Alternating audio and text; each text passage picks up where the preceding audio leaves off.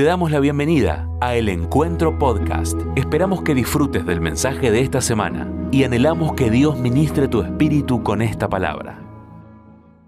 Quiero, quiero solamente compartirles unos pensamientos nada más hoy.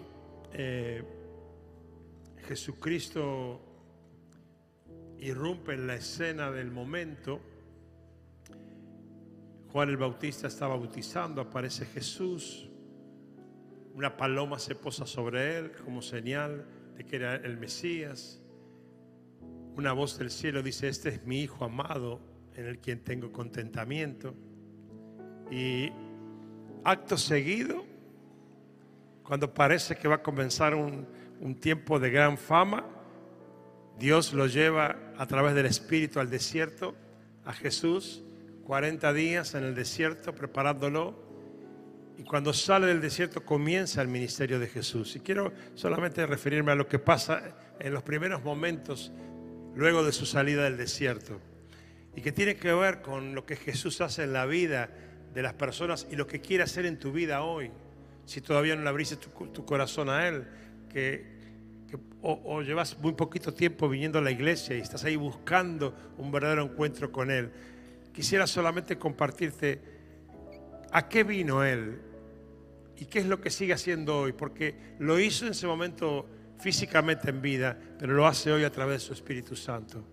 Dice, Jesús vuelve eh, a Galilea, dice la Biblia, en el poder del Espíritu Santo, y dice que vino a Nazaret, donde él se había criado, eh, y el sábado, que era el día eh, apartado para Dios, el sábado él fue a la sinagoga, donde estaban los eruditos de la ley de Dios, y que era costumbre ir todos los sábados a la sinagoga, y en un momento se puso en pie para hacer la lectura y el libro del profeta Isaías le fue entregado.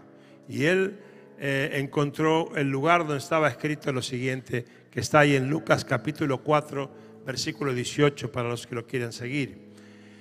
El Espíritu del Señor está sobre mí, por cuanto me ha ungido para dar buenas nuevas a los pobres. Me ha enviado a sanar a los quebrantados de corazón, a pregonar libertad a los cautivos y vista a los ciegos, a poner en libertad a los oprimidos y a predicar el año agradable del Señor. Dice que luego enrolló el libro, lo devolvió al ayudante y se sentó. Lo primero que quiero decir es que es, es muy importante entender a qué vino Jesús y sobre todo en estas épocas de Navidad, ¿no? Esta semana escuchaba eh, tanta incoherencia sobre la Navidad y entre las incoherencias que encontraba, escuchaba cómo otras filosofías no cristianas eh, hacían actos en Navidad. Y, uno que había que ir a un lugar y había que con una, una, un, una vara y una pala eh, agarrar agua de una fuente y tirársela en la cabeza y un montón de cosas así, ¿no? Y yo decía, qué, qué pena que no se les haya corrido el velo para entender de qué se trató el plan de Jesús. Y cuando él entra a la sinagoga ahí y toma el libro de la ley y ahí donde está el profeta Isaías y comienza a leer la profecía de Isaías que se iba a cumplir y él empieza a declararla como, como de sí mismo. Le está diciendo esto que Isaías profetizó es lo que está pasando ahora con mi persona, ¿no? Los ojos de todos en la sinagoga estaban fijos en él y entonces él les dijo, para que no quedaran dudas, hoy se ha cumplido esta escritura entre vosotros. Tremendo, el momento de haber sido impresionante. Eh, lo, lo, profetizado se convertía en realidad viva, física, visible, el Mesías frente a ellos. Y Lucas registra ahí, eh, el evangelista Lucas, que Jesús se levantó a leer como era costumbre, que era una manera de honrar la ley, la palabra de Dios, y, y, se sienta a dar la explicación de lo que acababa de leer. Y lo primero que dice es, el Espíritu del Señor está sobre mí por cuanto me ha ungido. En el contexto de la profecía original de Isaías, que fue declarada cientos de años antes de Cristo, el ungido, el Mesías, de quien habló, había sido esperado con mucha ansiedad. La audiencia de ese momento inmediatamente entendió que él estaba hablando de la profecía aplicada a sí mismo, ¿no? Cuando Jesús leyó las palabras hebreas antiguas, su pronunciación de la palabra mashach, que es eh, ungido, debe haber causado, me imagino, un asombro impresionante, ¿no? Eh, mashach es la raíz de la palabra magiach, que es el Mesías, ¿no? Y cuando él lo leyó, los que estaban ahí entendieron que se refería a su persona. Y Jesús finalmente declara ahí en Lucas 4:21, hoy se ha cumplido esta escritura delante de vosotros. Debe haber habido un momento de asombro, de sorpresa, de impacto, ¿no? Y él sigue hablando y dice, y Dios me ungió con propósito. ¿Para qué me ungió Dios? ¿Para qué me mandó? ¿Para qué me escogió para este plan? Y dice, lo primero que dice es para dar buenas nuevas a los pobres. Jesús se refiere aquí de manera especial a los pobres de espíritu. La diferenciación entre los humildes y los orgullosos, como Él lo hace cuando se refiere en el sermón del monte a eso, ¿no? Eh, bienaventurados los pobres en espíritu, porque de ellos es el reino de los cielos. Una persona humilde de espíritu es mucho más apta para escuchar y aceptar lo que Dios tiene para decirle eh, que una persona orgullosa que cree no necesitar nada, ¿no? Y, Jesús dice, me ungió para hablarle a los que están dispuestos a recibir algo de mi parte, ¿no? Y yo creo que eh, nosotros también debemos seguir el ejemplo de Jesús, los cristianos, y enseñar el Evangelio a, a las personas, haciéndole ver que se pueden tener cosas materiales y visibles, pero la pobreza del Espíritu solamente se llena con la persona del Espíritu Santo, como escuchamos hoy aquí en esas 38 personas. Y dice, me ha ungido para predicar a los pobres de espíritu, para declarar las buenas nuevas, para presentarles las buenas noticias del Evangelio, para enseñar acerca de lo que Jesús hizo, hace y hará, y la salvación que hay en Jesús, ¿no? Y en este contexto pobre es cualquier persona que no conoce las riquezas que hay en Cristo. No es una cuestión de dinero, es una cuestión de plenitud que solamente Jesús puede dar. Otra cosa que dice ahí, dice, Jesús dice, esta unción que recibí de Dios es porque me ha enviado a sanar a los quebrantados de corazón. Isaías había profetizado lo que Jesús iba a hacer. Fue enviado a sanar a los quebrantados de corazón.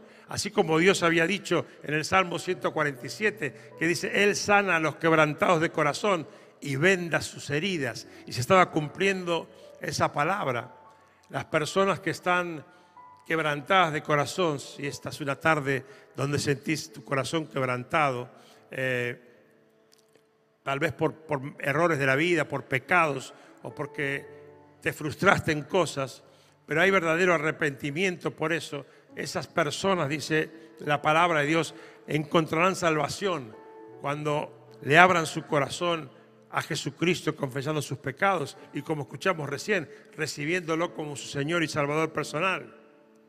También nosotros, por eso hablo a los que tienen que recibir y a los que tenemos que dar el mensaje, también nosotros debemos ministrar a los quebrantados de corazón y acercarlos a Jesús para salvación.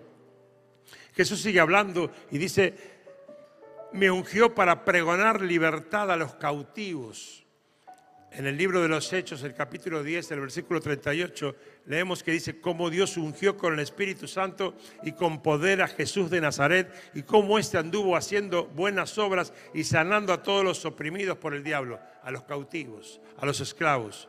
Dice, porque Dios estaba con él. Jesucristo vino a liberarte.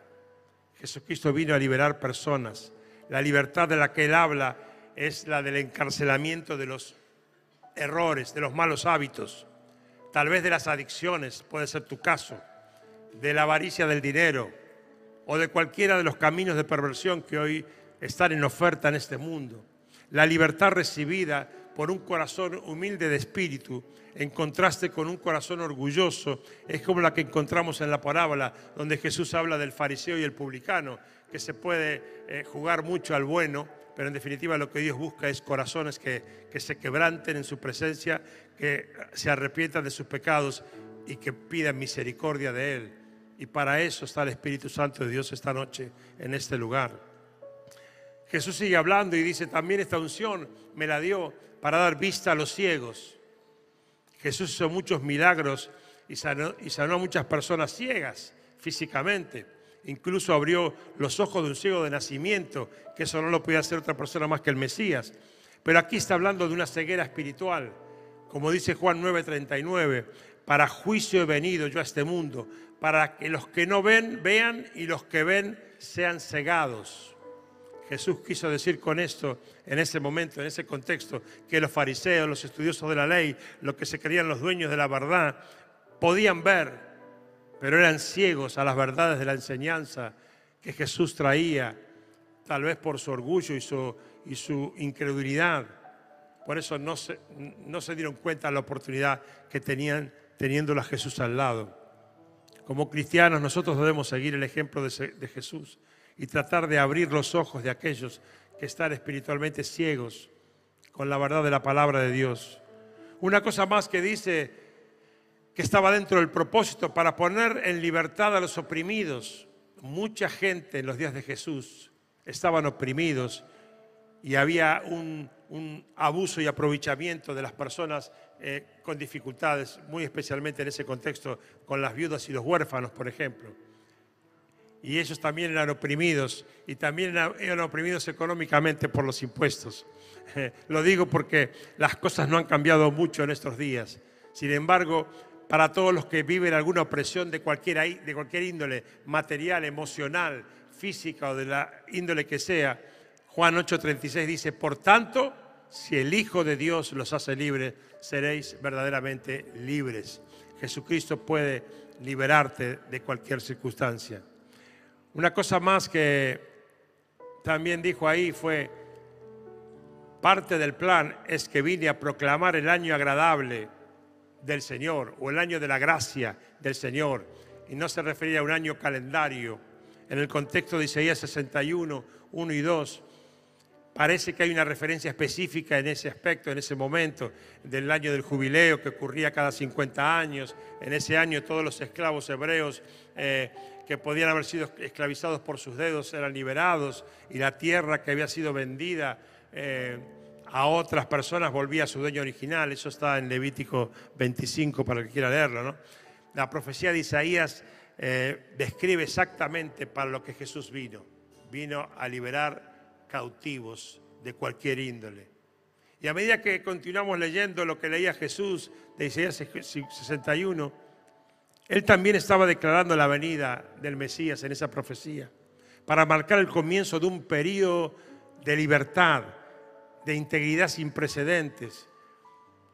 Con Jesús la justicia triunfaría sobre la, la opresión, los injustos sufrirían castigo y la justicia de Dios liberaría a personas. Cuando pensamos en este pasaje,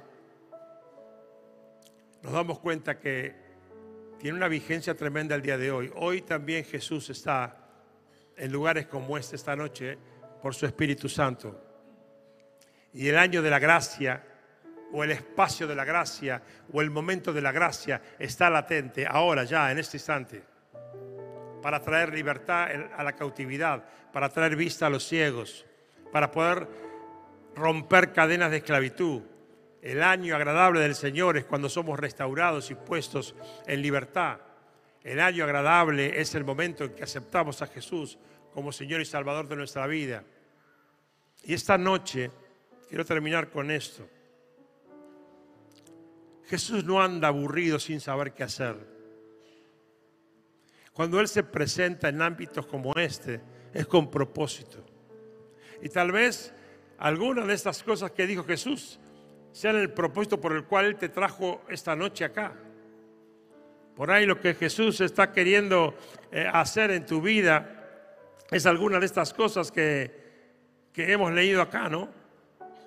Te quiere dar buenas noticias de que tu vida no terminó con lo que te pasó, sino que hay una esperanza en Cristo para tu vida. O tal vez te quiera decir que Él vino a sanar tu corazón quebrantado por eso que te pasó, por esa herida que te hicieron, por eso que te lastimó, o por esas heridas que parecen cicatrizadas, pero cada tanto se vuelven a abrir. Y esto va para cualquiera que esté sentado acá esta tarde, ¿no? Tal vez vino a hacerte libre de adicciones. O tal vez te vino a liberar de espíritus demoníacos. Tal vez vino a darte vista, porque aunque ves físicamente estás ciega o ciego frente a lo que Dios quiere para tu vida y hoy tenés una oportunidad de cambiarlo. Tal vez quiere romper cadenas de esclavitud, de circunstancias que te tienen esclavizado o esclavizado de por vida. Y yo quiero decirte eso esta noche. Jesús está acá.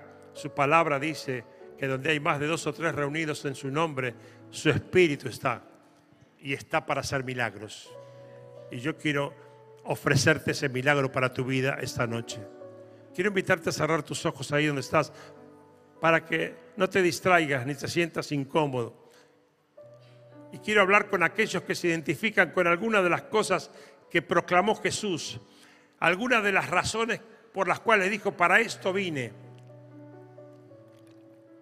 para esto estoy. Al rato que Jesús dijo estas cosas, hubo uno que dijo, pero este no es el hijo de José, el carpintero. Y en un instante perdieron la oportunidad, porque en vez de mirar al Mesías, miraron al hombre y se perdieron una oportunidad increíble. Si vos estás acá, no pierdas la oportunidad que Dios te da de sanar tu corazón herido, quebrantado, de liberarte de cualquier esclavitud, de sanarte de cualquier vicio, de darte la oportunidad de comenzar a vivir una vida de la mano de Jesús. Y esa es mi propuesta para esta noche. Ahora, eso sí, las propuestas de Jesús son para gente valiente, para hombres y mujeres valientes. ¿Sabes por qué? Porque en esas decisiones te va la vida. No es una cuestión menor. En esas decisiones te va la vida. A veces tomamos decisiones en la vida por cualquier cosa y nos va mal, pero en esta, si la tomás, te va la vida y te va la vida para bien, porque Cristo hace nuevas todas las cosas. Y si esta noche vos reconoces que necesitas pedirle auxilio a Jesús, yo quiero orar por tu vida, decirle, Señor, anda en socorro de esa vida y salvala. Si vos sos capaz de tener la valentía de decir, yo necesito un milagro de Jesús esta noche, yo quiero orar por vos entonces. Y si vos querés ese milagro de Jesús, solamente te pido que me hagas una seña con la mano para poder bendecir tu vida, que levantes tu mano y digas, yo, yo necesito Ahí está, Dios te bendiga. No, bajen las manos, allí en el fondo, Dios les bendiga. No tengan vergüenza, Dios les bendiga, Dios les bendiga, Dios les bendiga. Aquí en este sector, Dios te bendiga. Hoy, gloria a Dios. Yo, yo, quiero pedirles algo, un acto de mayor valentía, porque están lejos. Que se pongan de pie ahí donde están los que levantan la mano. El resto mantenga sus ojos cerrados. No quiero que nadie se sienta avergonzado, pero Dios va a hacer un milagro en estas vidas esta noche. Dios va a hacer un milagro en estas vidas esta noche. Hoy, gloria a Dios. Dios va a hacer un milagro en estas vidas esta noche. Miren, déjenme decirle algo a los que están en pie, a los que están poniendo en pie. Olvídense del de al lado y de todo lo demás. Se trata de vos con Jesús. Jesús te trajo esta noche acá para cambiar tu vida. Y no hay otra cosa que tiene que importarte. Olvídate de todo, ni del qué dirán, ni de que alguien te vea, ni nada. Jesús te va a hacer bendecida, bendecido. Vas a recordar este día como el primer día del resto de tu vida. Algo grande va a pasar contigo a partir de hoy. Yo quiero hacer algo. Muchas gracias por escuchar este mensaje. Es nuestra oración que el Espíritu obre en tu vida a través de esta palabra y pueda ser un canal de bendición con otros. Te invitamos a suscribirte y compartir estos mensajes. Para más información, visita nuestra web www.iglesiaelencuentro.org.ar.